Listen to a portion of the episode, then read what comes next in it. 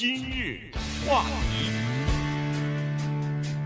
欢迎收听由钟讯和高宁为你主持的今日话题。今天呢，我们跟大家来聊移民和移民的第二代的问题啊，因为在最近呢，这个其中选举就中期选举吧，已经开始了哈，所以呢，有很多有关于移民的问题呢被提出来，当然也有很多这个不实的消息或者是假的信息呢。呃，流传开来啊，有的候选人在自己的竞选当中，可能也有意无意的讲一些呃不实的消息哈。所以呢，今天我们就根据手头掌握的一些资料呢，跟大家来聊一下移民对这个国家做出的贡献，或者说是第二代的移民啊，他们在美国和当地的土生土长的当地人来比较一下，谁的经济进步更大一点。对，主要的原因呢是刚刚出版的一本新书啊。这个书的名字呢听着挺熟的，叫做《黄金之路》。因为我们知道很多人来到美国呢，早先呢都有一个说法，说美国什么遍地是黄金什么之类的，美国的公路是用黄金铺的。当然这是一个比喻啊，我不相信有任何一个人，不管是多早会相信会拿黄金铺路这件事情。后来就变成了一个。特别形象的比喻，还有一个更形象的比喻呢，说一个山都是拿黄金造的，所以叫旧金山，对 不对啊？呃，有金山嘛，所以是旧的金山。但是这个书的名字呢，起得非常好，叫做《黄金之路》，叫做《Streets of Gold》，这是它的英文，因为这书本身是英文。同时呢，它还有一个副标题，这个副标题是说啊，移民成功在美国的未被讲出的，或者说。不为人知的故事，呃，请注意“故事”这两个字啊。今年的五月份，我们正是在做这件事情啊，非常的成功的收集了几百个我们的移民的故事。因为故事不讲是流失的，所以这本书的副标题专门写一个 “untold”，呃，这个英文就是不讲啊。嗯。呃，在我们直译呢，就是变成不为人知的。这些人的故事不讲，那么我们的组织的活动也是这个，你让谁讲啊？你自己不讲，你让谁讲呢？所以我们一定要讲故事，一定要在口述历史这方面呢，要给后代留下珍贵的遗产。那这本新书为什么值得注意呢？第一啊，它的两个作者呢都相当具有权威啊，一个是我们这儿的斯坦福大学的一个教授，他叫 Ram Abramovsky。另外一个呢是普林斯顿大学的教授，是叫 Leah Bouston，这两个人，这是第一个值得注意，就是这两个人呢，他们多年研究这个，而且他们比较有权威。更重要的是第二点，就是你有资格写这本书，但是你凭什么做出你的结论？他在这个书里，他有一个结论，他这个结论呢是设定在移民的第二代。这里强调，这个移民不是装指的华人，不是装指的亚裔。不是专指的蜥蜴啊什么，它是指的所有移民的第二代啊。它跟谁比？就是跟生在这儿的那个人相比。也就是说，生在这儿的那个美国人，他的后代的表现怎么样？和移民的后代表现进行比较。那么，他的根据从何而来呢？他们这个我不知道是不是有史来第一次啊。他们是靠大数据得来，而这个大数据呢？是他们从美国国家统计局那里，还有从各种各样的渠道拿到的，他们最后能拿到的人口普查的资料是到一九四零年。因为有人说一九四零年以后的为什么？因为他拿的那个资料啊，是很多的，是不对外公布的。对，呃，他们拿那些资料是后代啊，请注意是移民的后代的情况。所以一一九四零年以后怎么办？你不要说啊，这这个书旧了，他讲的一九四零年以前的事，不是。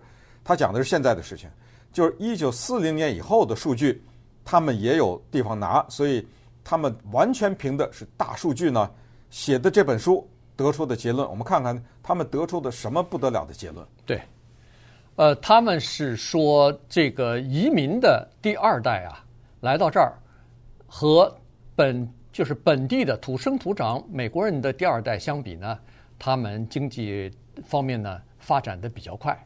呃，这个呢，其实我都觉得在华人的移民身上，呃，我觉得是恨不得是千真万确哈，因为我们身上，包括我跟中讯，我们的子女，包括我们周周围的这些呃第一代移民，他们的子女，呃，这个发展的都非常的好啊，就是说，他们在美国，当然华人比较重视教育，这是一个非常重要的方面。也就是说，在美国的华人的第二代里边，我还真的很少听说，甚至没有听说没上过大学的。基本上都没有。呃，也有，也有。我我想非常少，是是比较少。所以你说刚才你问这个问题，或者你说的这个呢，其实挺有代表性的。因为一说到移民，我们回答下面几个问题：第一就是哪儿来的；第二怎么来的；第三来是干什么的；第四原来是干什么的，是吧？这个再往我们身上套。第一哪儿来的？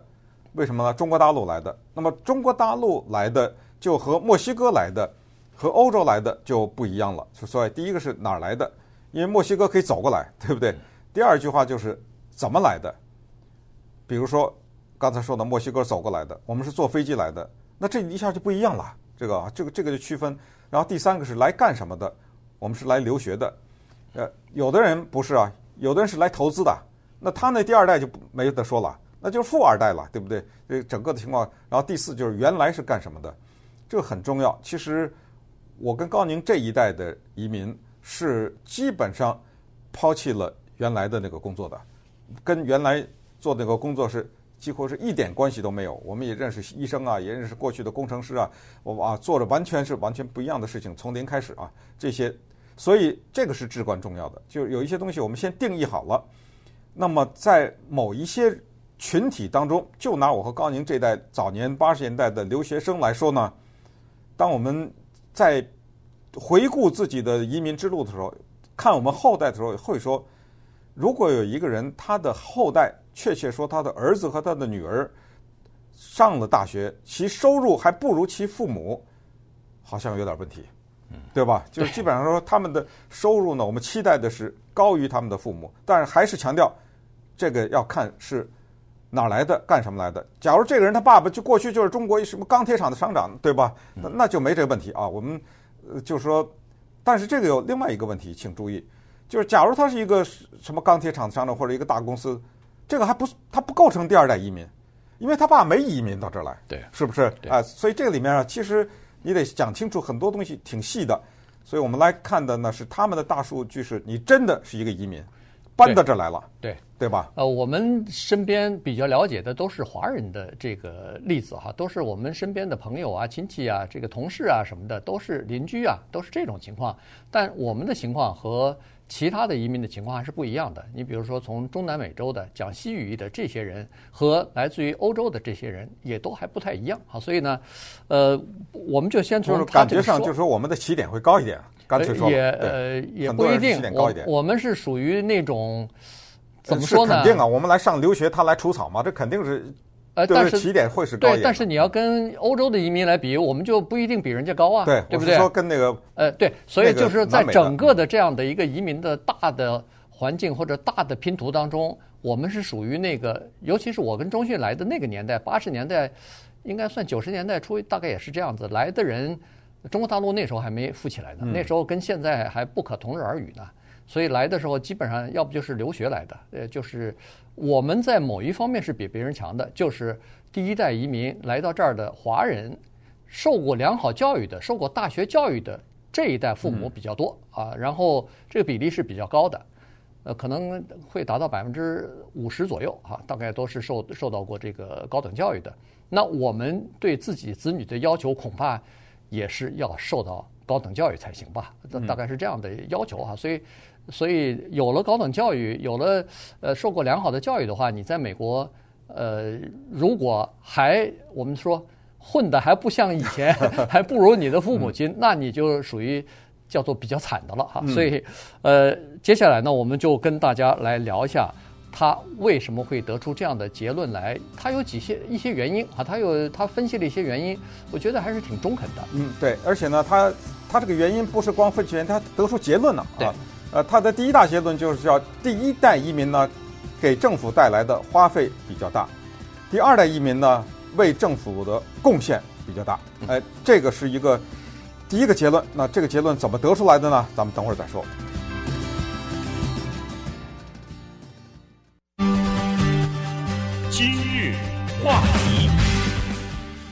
欢迎您继续收听由中讯和高宁为您主持的今日话题。这段时间跟大家讲的呢是一本新书啊，这个《黄金之路》。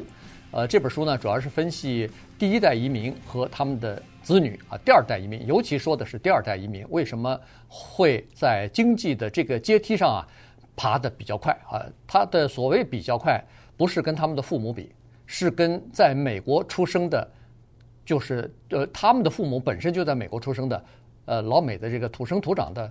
第二代比啊，所以呢，这个倒是真的蛮有意思的。刚才说过了，第一个结论是，第一代移民来了以后呢，成本比在美国的同龄人要高。原因就是这些人来了以后，可能在工作技能方面，在语言方面，在以前的这个不管你是工作还是呃其他方面的这个训练方面，都是和在美国本土的是有差别的。所以来了以后，有很多情况你是没有办法按照你原来的那个工作去去做啊。比如说，中训人家是在国内是大学老师啊，对啊，对不对？到这儿来读了书以后，我到这儿来我中学也教不了啊，对，因为他没他要执照啊，哎，没错。然后你来了以后，你说你说我还是要去教英文去，到一个大学里边或者研究研究院里边去教。问题是，可能中训够这个资格，可是问题。他有其他方面的这个缺陷，或者说是还需要弥补的一些地方啊，所以所以没办法。最明显的就是我跟中信来的那个年代里头，在我们打餐馆或者在交加油站打工的时候，经常会看到一个什么，以前是在中国大陆的外外科医生、心脏科的医生、什么大学的教授。就就是硬生生的在餐馆里边、厨房里头在做工啊，嗯，对，对不对？因为他这个体制当中，对一个医生尤其要从业的话，那要求是太严格。而且我们在这个过程中没有一丝一毫批评啊，美国的这个去绝对是应该要求。我还在加州考过加州呃教师资格考试呢，叫 CBEST，我也通过，但是最后选择没有去做教书。但是我的同学啊，我的大学的同学，我的研究所的同学，在中国同学，在美国。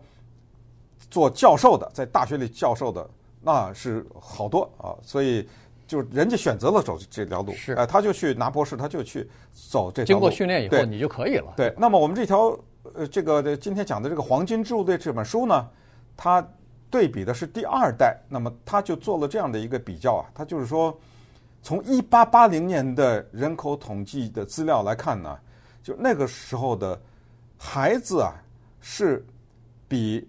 父母的收入高，他特定焦聚在了儿子和父亲，这本身其实挺悲哀的一个事情。就是从一八八零年的人口统计里面的收入的那一方面呢，找不到什么女性的资料，嗯，所以只能这样说，也就是说，我们检讨一下我们自己有没有说这样说，哎，你儿子收入是不是比你爸高啊？那么问这个话的时候，我们想没想过，你有没有问过说，你女儿的收入有没有比你妈高呢？对不对？我们有时候是。本能的就把这个家里面一个收入高的那个是算成是那个男的了，其实女的收入或者太太收入比先生高的有的是，但是我们的大大脑形成了一个刻板的印象，有时候会去问，呃，孩子收入有没有比他爸高，会问这个问题。可是，一八八零年的人口统计呢，看不出任何女性的收入的东西来。它它有几个原因，嗯，呃，第一个就是那时候的女性大部分都不工作，不工作，对。对。第二呢，就是人口普查的时候呢，有很多女性啊，你没法比较，原因是她随了夫姓了。所以呢，哎，这这个资料是不全的啊，所以在这种情况之下，他只能拿儿子跟儿子比，对对对吧？对，就是移民的儿子和本土生长的这个老美家庭的儿子，你们俩人比比看。对，那么移民的儿子比老美强啊，就是这是所有的移民啊，这是这么统称的，他们的第二代的儿子是比当地人生的那个第二代人要强，对啊，对。那么这里面的。很多的原因就是，首先一之一就是移民，他来到这国家，他能往往哪去啊？他去怀俄明的机会就比较少，他完全是去那种大的城市啊，或者工作机会多的那个地方。反过来，因为是人口普查，因为它是全面的一个资料，那么在美国有很多的当地人呢，他不爱迁移，对，他爱待在那个穷的地方，他的第二代依然在那个穷的地方待着，这样一下就把整体的。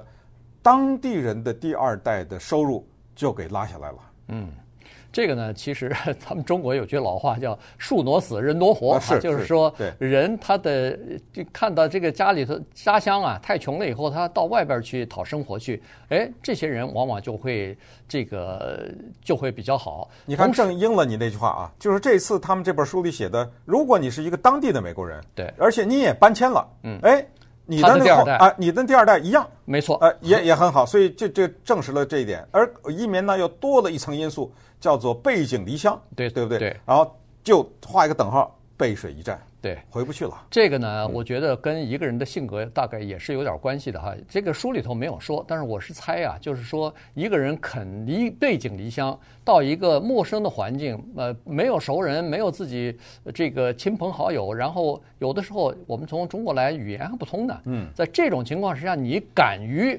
冒险到另外一个陌生的环境，本身啊，你的这个，我都觉得你的这个成功的几率就比那个。不敢离开的那个人要大一点。嗯，对，他一辈子就住在这么一个几几条街夹着几几条街之间啊。对对。那么这一个，对不起，有普遍的规律。换句话说，呃，就是对于即使是对一个移民来说，如果你扎在一个地方，没什么机会的地方，你又不肯离开，也是那几条街跟那几条街交界的那么一个地方，你可能也够呛，那对不对？你的后代。所以这个呢，也是给我们一些提醒哈。呃，还有一个呢，就是他们这一个书里面发现。如果一个移民他的起点越高啊，那他的后代你成长相对也就慢一点。这就是富，就是你是富二代嘛，对不对？哎，那当然你赚不过你爸的钱，所以这也是呃一个原因。那么这个反过来就证明了为什么他们发现早先的移民的后代，他们的收入比当地人的移民呃就当地人的后代要好。那这个叫做上向流动啊，这个社会上就是在社会的阶层上面向上的方向流动。还有一个原因呢，这个你也得承认。那就是移民总体来说的起点是比较低的，知道吗？但因为你在当地这儿可能好几代了，呃，家里都什么有奶奶爷爷都留过遗产，什么都这种的。嗯，对。很多的移民哪有什么遗产呢？背着个双肩包或那那时候连双肩包可能都没有啊，背着个包也就来了。所以由于起点低，所以我们的孩子他的成功和上一代比较呢，那就会比较凸显，就是他们的进步就会比较凸显。对。那么，在移民的这个呃第二代或者是第一代的这个移民啊，在美国为什么遭到很多人的反对呢？说呃最反对的原因就是说他们来了以后抢了本地人的饭碗了。但是在这个这本书里边，根据大数据的分析呢，说是这个是错误的哈。所谓的错误，他指出两点，我觉得很有道理。第一点就是说，如果一个移民来自于，比如说是像中美洲或者是这个西语啊墨西哥这样的。呃，国家的话呢，他们说实话，大部分做的是叫做低收入的体力活儿，有的时候是建筑工地，有的时候是农场里边呃这个栽草莓啊，对对对，做做这些东西。还有呢，就是比如说是什么打餐馆里边经常刷盘子的这些人，呃，就是重体力的这些人，收入又比较低的这些工作是他们在从事。那实际上他并没有抢。美国人的饭碗，因为这些工作美国人不太愿意，当地的人是不太愿意做的哈，所以呢，这是一方面。另一方面呢，就是说，好，那也有一些移民，他是呃，就是受过高等的教育，然后有一些这个专门的技术的这些人来到美国呢，他们更高比例的这个经过调查呢，是比当地人呃至少多一倍，成立公司了，他们开始自己去成立一个，不管是从家庭作坊也好，到这个旧金山的像这种初创的科技公司也好，有很多都是就是移民，那他们呢就为美国的经济也好，为美国的就业也好，就做出很多贡献。对，那当前的是美国社会啊，是这么一个情况，就是保守派和自由派呢，在这个问题上的尖锐的对立呢，就变成了一方面全是负面的看移民，一方面全是正面的。哎，这个时候我们就需要杨安德、杨安泽那个党出来了，要中间一点。所谓什么是全是负面的呢？呃，保守派说，你看这些移民来，第一全是罪犯，对不对？第二抢我们的工作，第三，哼，怎么来的？还不是为了民主党增加选票嘛，对不对？呃，民主党给他们开门，增加了很多选票。第四，你看看他们来增加我们政府的多少负担呢？医疗啊、教育啊什么这些保安呢，都是增加我们的负担，就是没有一句好话啊，全都是负面的。那正面的说法，你看这些人来多好啊！他们弥补了我们这个叫所谓的非技能的这个劳工市场。对，要不然那个草莓谁摘啊？你家草谁除啊？你的碗谁洗啊？餐厅里这是一个对劳工的贡献。第二就是，你看看我们国家是一个多元的国家，他们带来了除了劳动以外，还带来丰富的多元的文化，对不对？哎，丰富了我们的文化。哎，这个印度餐厅、泰国餐厅 什么这什么都哎，这一说呢也都是好的，而而且呢，这些人呢，将来以后他们的第二代呢，呃，都成了这个社会的中间呢。你看现在连华人都选总统了，对不对？等等，所以这就是当今的美国在这个问题上分歧。而《黄金之路》（Streets of Gold） 这本书呢，试图给我们描绘一个还算是他们靠大数据得出来的比较准确的一个图画吧。